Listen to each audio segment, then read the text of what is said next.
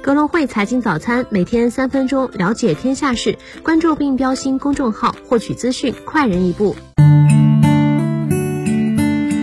各位听众朋友，早上好！今天是二零二二年四月十八号，星期一，我是主播新锐。我们先来回顾一下过去一周全球股市行情。美股方面，上周道指下跌百分之零点七八，标普五百指数下跌百分之二点一三，纳指下跌百分之二点六三。多位美联储官员发表了鹰派言论，强化了美联储下个月将加息五十个基点的预期，以遏制四十年来最严重的通胀。美股的财报季已经开启，分析师们将第一季度的总体收益预期下调了百分之零点七，这是自二零二零年第二季度疫情以来的首次，投资者将继续关注美股财报与经济数据。A 股方面，上证指数周跌幅百分之一点二五，深证成指周跌幅百分之二点六零，创业板指周跌幅百分之四点二六，报收两千四百六十点三六点。北向资金上周净流入共二十八点七八亿，虽然受疫情影响，经济压力较大，但上市公司业绩整体还是不错的。二零二一年年报和二零二二年第一季报到月底发布结束，到目前一千七百五十三家 A 股公司发布二零二一年年报，不到总数的一半。工商银行等四大行、两桶油、中国移动等大型蓝筹公司大部分已经发布年报，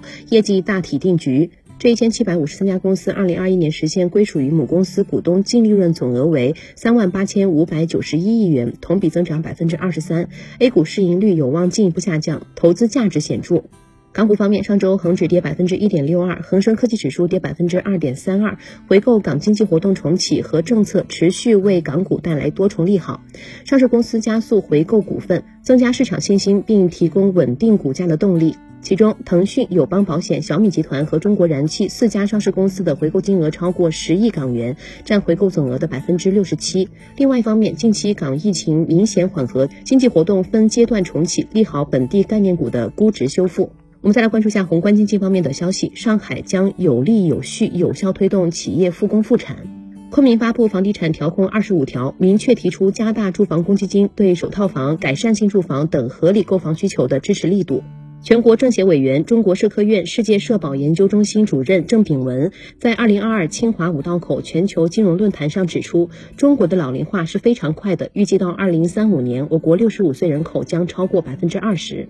公司方面的消息，久安医疗美国 ACC 在向公司美国子公司支付货款共计四点一亿美元。东方证券四月二十一号至二十八号停牌。电广传媒预计一季度净利同比预增百分之五十八点五四。雅化集团出资五百万加元认购加拿大超离公司股权。股市方面，兴业证券降准落地有望提振短期市场情绪。新股超募王纳新微遭七点八亿弃购。先锋新材实控人所持部分股份存在被动减持风险。